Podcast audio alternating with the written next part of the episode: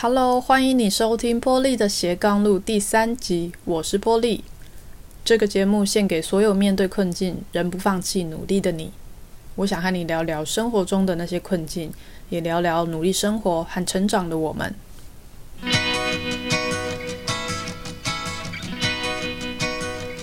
你常常觉得自己做得不够好，或者觉得自己不值得吗？今天的节目里，我想和大家谈谈冒牌者症候群对我们的影响。那什么是冒牌者症候群呢？冒牌者症候群最早是由两位临床心理学家克兰斯博士和艾姆斯博士在一九七八年所提出的。这两位学者注意到，女性学生常常会怀疑自己的能力，而且担心自己无法继续保持在那个成功的状态。所以这两位博士呢，就访问了一百五十位的高成就女性，包含了学生，也包含了专业人士。结果他们发现，虽然这些受访者拥有很好的学位，获得学术奖项，考试分数也很高，在工作上也有来自同事和长官的赞美，但是这些女性内心其实并不觉得自己成功，反而觉得自己是冒牌货。根据这个研究所得出的结论啊，两位学者就把这个现象命名为“冒牌者现象”。这是一种认为自己配不上成功，也相信自己的聪明才智或者是能力都不够好的状态。在《冒牌者症候群》这一本书里面提到，大约有百分之七十的人其实都曾经有过所谓冒牌者的经验，即使他们很有成就，可是却总感觉不对劲，觉得自己好像是误打误撞。或者说运气比较好，才能够获得获得他们所拥有的那些成绩。意思就是说，其实他们是觉得自己配不上这些成就的，常常会觉得说啊，我能站在这个位置上，是因为别人高估了我的能力啦。这一类的这种自我贬义的想法，而且无时无刻可能都会害怕某一个时刻会不会就被别人拆穿说，诶，其实你并没有那么有能力的这种假面具。那最早的时候啊，冒牌者症候群其实被认为只会发生在少数的高成就的女性身上，但现在心理学家发现，其实受影响的人远远高过，反而非常容易出现在这种通常看起来很成功、很开朗，好像找不到任何的不安理由的人身上。但是其实只要这样的人，他没有办法把自己的成就内化到自己心里面。或者是说没有办法去认同自己的优点的时候，其实冒牌者症候群就很容易跑出来，影响到生活的很多的面向，包含工作啊、人际关系、友谊，乃至于呃为人父母的自信等等，这些都很容易受到影响，而且身旁的人却往往都看不出来这些人他心里面的那种挣扎。所以问题的根源其实是很简单的，就是你觉得自己不够好。所以呢，你的大脑做出了一个结论，你是一个冒牌货，所以你开始感觉很焦虑，你怕自己什么时候被拆穿，你害怕失败，你不敢尝试新事物，你不敢接受挑战。那更糟糕的是，甚至有可能会开始出现想要去讨好别人的情况，于是你总是为了他人的需求来勉强自己，让自己做一些其实你根本不想做的事情，只是为了去讨好别人。为什么会这样呢？好跟坏其实是相对的嘛。那既然我们会觉得自己不够好，表示我们心里面一定有一个用来衡量我们自己是好或者是坏的标准，对吧？那么你有没有想过说，这个衡量自己好或坏的标准是从哪里来的呢？我们成长的背景其实对我们影响很大。在我们小的时候啊，所接收到的讯息，例如说别人对我的期待，其实它就会成为我价值。或者说观念体系的一部分，例如说父母、老师或者朋友，他们的言行举止和他们所传递出来的想法，其实都会变成我的价值观。尤其是我们的父母，父母的观念非常容易成为我们衡量自我价值、自己的成就，甚至是自己值不值得被爱的一个很重要的标准。举例来说，如果你常常听到别人赞美说你很聪明、你很善良、你有能力。那你很可能就会就会相信这些资讯，但反过来说，如果你被贴上了一些负面的标签，或者是接收到一些互相矛盾的讯息，那么就很容易产生一些问题。例如说，有人说你怎么连这个都不会？你就是这副德性，你是白痴吗？那这些负面的讯息如果来自于父母的话，杀伤力会很大，因为你们朝夕相处，你认为父母是最了解你的人，所以你很可能会把这些话放到心里面，觉得自己就是他们所说的那个样子。但其实只是一个孩子的你，你你并不理解说，这其实只是一个人的想法，而且这个人的想法很可能是错的。人会成长，其实人不会永远都是同一个样子。第二个部分就是，我们也很容易受到父母对成功的定义的影响。假设说家里的每一个人都有博士学位，那你可能就会觉得，诶，我也要有博士学位，我也要成为某一个领域的专业人士，那才算成功。因为当你接收到关于成功的清楚的定义，那你就觉得是这样吗？可是如果最后你选择了一个不同的路，例如说你跑去拍电影，你跑去做设计，那这样的差异。就有可能会让人开始怀疑自己的价值，会觉得其他人是不是都不觉得你做的事情算是什么？这样，因为你知道家人对成功的定义是什么，那你也知道你走的不是这样的路，所以你可能就会非常容易的怀疑自己。那想想看，关于你的能力或者价值，小时候的你所接收到的讯息是什么？你觉得这些讯息对你来说有没有造成一些影响呢？去思考这些问题的目的，并不是为了要责备任何人，而是希望说，你可以更了解这些既有的观念对你的人生究竟是助力还是阻力。那每个父母都是依照自己的成长的经验来做他们认为对你有帮助的事情，那你也一定有从里面获得了不同的好处。所以这里的重点其实是在于说，我们必须认清楚，父母也是人，父母不会百分之百完美，不会每个想法都是对的。所以，我们必须回头重新思考，说我们从小内建的那些概念，重新去检视它，拆解我们对自己的看法，把我们对自己的看法这些观念把它更新，然后呢，建立一个你自己认同的新标准，并且用这个新标准来重新的评价你自己。讲到这边，你应该会问说，要怎么去更新自己的概念呢？《冒牌者症候群》这本书里面有提到说，你可以帮自己制作一个。属于你的成就的清单，也就是说，帮自己收集这些呃可以对抗冒牌者症候群的证据。所以你必须把每一个你所能想到的成就，你所有的成功，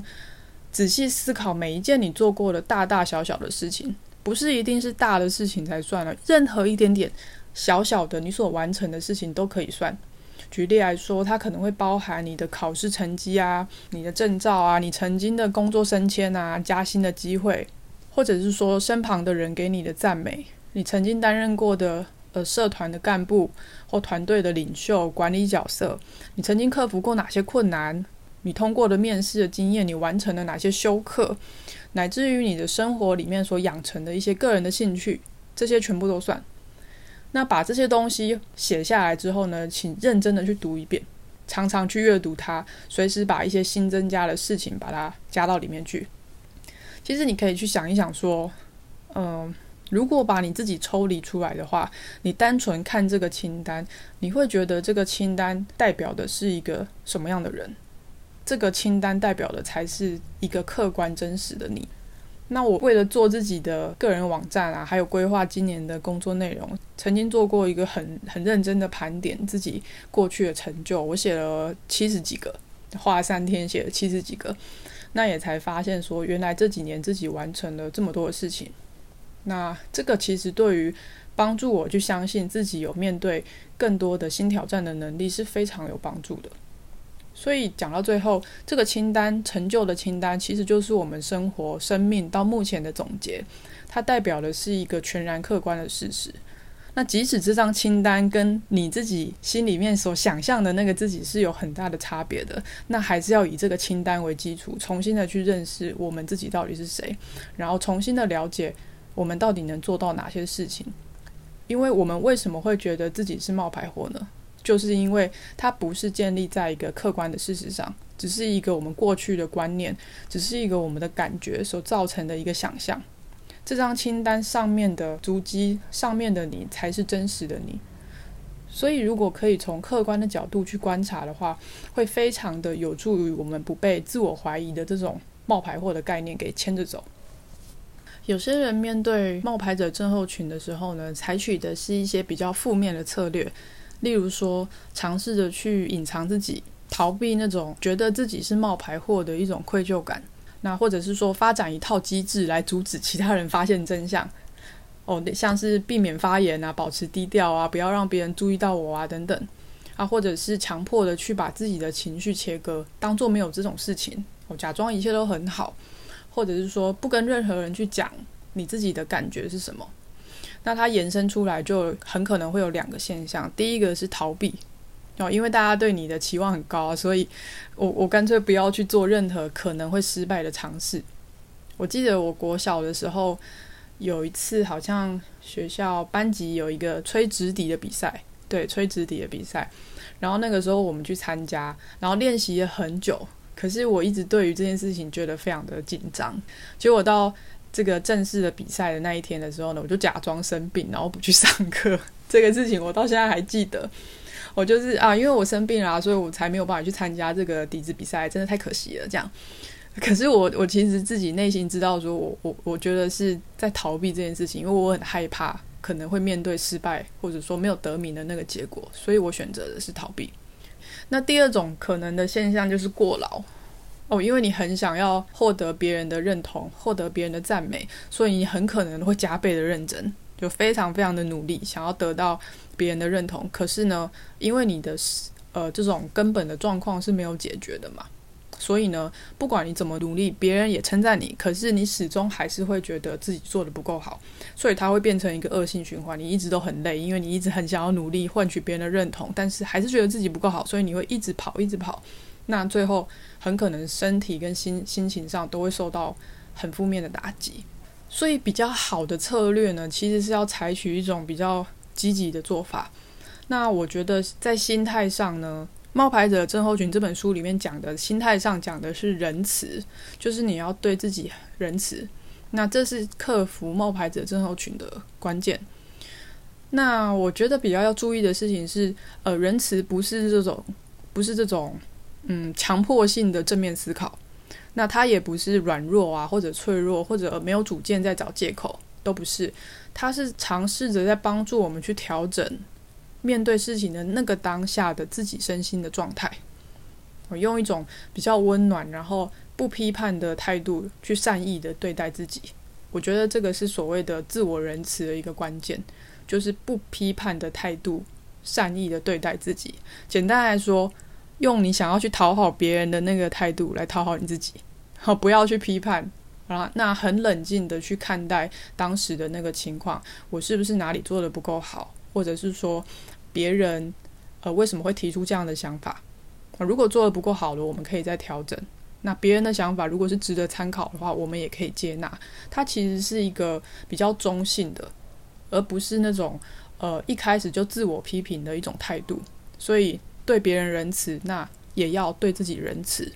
这是一个基本的心态。那在方法上的话，嗯、我从书里面整理了四个，我觉得是在我的练习里面很有帮助的，也跟大家分享，希望也会对大家有帮助。第一个是允许自己失败，啊，我觉得这个 还蛮特别，就是在我们的教育体制里面，其实其实蛮，我觉得蛮否定失败的人啊。可是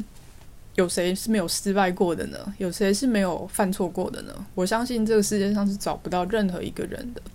所以我们要知道说，其实呃，犯错跟失败这都是很正常的事情哦。因为透过犯错跟透过失败，我们才有办法去学习跟锻炼自己韧性的机会。那我们都能够从错误里面去学习跟成长，只要我们愿意让它变得有意义啊。像专案管理里面最后一个阶段，一定都是结案。在结案过程里面，就是要去把这个专案执行的成果做一个盘点。在这个过程里面，我们犯了哪一些错误？那这些错误可不可以在未来是避免掉的？那这些东西都要留下记录。所以错误并不是没有价值的，错误跟失败它都是可以有意义的，在未来它都有可能是帮助我们成长的那个养分跟基础。呃，还有一个就是受到批评，并不等于是失败。你永远都不可能讨好任何人啊！无论你做得再好，也一定有人会批评你。所以受到批评，它不等于失败。不用因为一两个人的讲法，就好像全盘的否定你自己。然后呢，要记得说，呃，永远都没有完全正确的答案，因为这是人生，这不是学校，这不是考试。所以允许自己失败，允许自己去尝试，不要被这种完美的主义或者是一两个人的看法就完全的否定掉自己的努力。那第二个是要去呃习惯想象你自己成功的状态。其实我觉得蛮有趣的事情是我们很习惯去预想各种可能发生的坏事，就最差情况是怎么样啊？例如说，如果要上台简报的话，我可能就会想象说什么哦，我忘了穿正式的服装啊，下半身穿着睡裤就去。就去上班啦，这根本就不会发生啊！可是其实几乎每一次我要上台或者是要做一些正式简报的时候，都会有这种幻想出现。我也不知道为什么。哦，我们很容易去幻想这些、预想这些可能会发生的坏事，即使它发生的几率是非常非常低的。可是我们就很少花时间去想可能会发生的好事。我觉得这个是人性一个蛮特别的地方，所以我觉得我们可以去这样做练习，就去想象一个。我成功的状态是什么？哦，因为坏事情想多了，它很有可能真的会发生。哦，当然不包含穿睡裤去上班这件事啊。哦，但是呢，坏事情想多了，可能真的会发生。那好事情想多了，是不是也有可能会发生呢？我觉得我是相信的。所以呢，我觉得在练习上呢，可以去想象一个你自己最有自信的模样，然后想象你每天都是这样，我都是一个最佳状态出门。最佳状态去完成任务，那身体呢也要站好，要摆出一个很有自信的姿态。那常常去想象说，我用一个我最有、最希望，然后最喜欢的方式获得成功。如果是演讲的话，你就想象这个自己滔滔不绝的、很流畅的把它讲完，然后很多人都为你鼓掌、为你叫好。第三点呢，是要能够接纳真正的自己，要看清楚自己的优点和长处。想想看，我有哪些好的特质？身边的人曾经给我什么样的正面评价？或者说，我有哪些学业跟工作上的成就？其实可以从自己刚刚所提出来的那个成就清单去做思考。那你自己想完之后呢，也可以再请你的家人或朋友继续的帮你补充。那我知道这个。可能会很难启齿，但如果你真的去问的话，你会得到一些意想不到的结果。最后呢，你把所有的资讯都汇总起来，你可以从里面挑几个最常重复出现的这种特质，或者是呃别人也提过的你的成就，哦，你可以综合起来挑出几个，那自己多看几遍。那重点是说你要全心去接受你写下的内容，那去认清楚说。这才是真正的你，你自己所想象的那些冒牌者的形象，他们全都不存在。第四点呢，是可以建立一个属于你的美好清单。这个我自己很喜欢，它会让我们可以把注意力呢放在那些每天让你开心的小事情上。所以不要只关注那些很重大的成功的事件，而是每天让你开心的小事都应该把它记录起来。所以你可以找一本笔记本，或者是说用手机记录也可以。那它可能是今天发展很顺利，或者是单纯让你觉得很愉快的事情。那无论是工作或是个人社交方面都很好。每天可以在睡前花五分钟想一想，你今天注意到了哪些的好事情呢？无论是多小的成就都要庆祝。你可以买一个小礼物、小点心给自己，偶尔吃个大餐，呃，去按摩，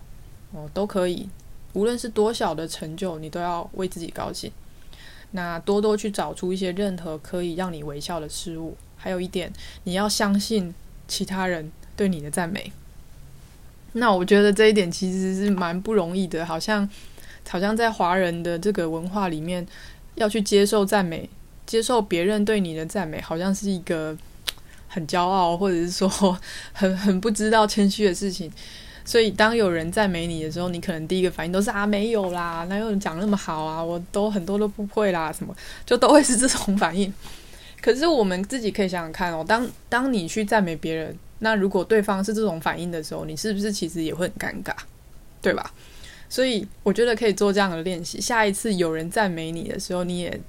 试着微笑的接受，然后说谢谢。哦，其实我觉得这个练习是不容易的，可是你要真正的相信，而且去接受其他人对你的赞美，然后不要朝着过去那种负面或者是习惯贬义自己的观念跟思维把它抛弃。最后也最重要的，其实是要再一次的想一想，你自己对成功的定义是什么？每个人对成功的定义都不同，那成功不见得是每件事情都要做到完美，也不一定是要拥有一流的学历、身份地位或者很多钱。如果你没有办法接纳自己的成功，你就无法改变你对自己的想法。所以，试着抛弃过去，不管是你的家人、你的父母，还是你的老师、朋友给予你的这些对于成功的定义，想想看，你自己对于成功的定义是什么呢？总结来说，喜欢自己、相信自己的能力，其实就是对抗冒牌者症候群的最佳防御。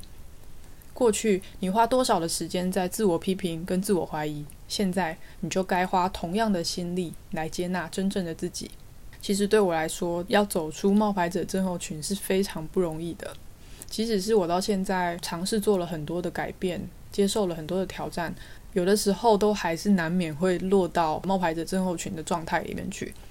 我觉得我们可以一起常常的提醒自己，我们每个人都曾经经历过不安全感跟自我怀疑，我们也都一样，曾经在某些时刻觉得自己是个冒牌的假货。但别忘了对自己仁慈，真正的完美并不存在，我们也不可能对每件事情都有把握。失败是重要的学习，是锻炼韧性的好机会。人生是一场冒险，不是赛跑，不需要跟他人比较。活出自己想要的版本是最重要的事情。谢谢你收听今天的节目，欢迎你在 FB 搜寻破例的斜杠路留言和我分享你的心得。那因为今天的内容比较长，你也可以到我的网站输入网址来找到今天节目的逐字稿。你可以在网址输入 p a u l i e c l c 点 c o m 斜线冒牌者症候群。P a u l i e c l c 点 c o m 斜线冒牌者症候群，玻璃的斜杠路，我们就下个星期再见喽。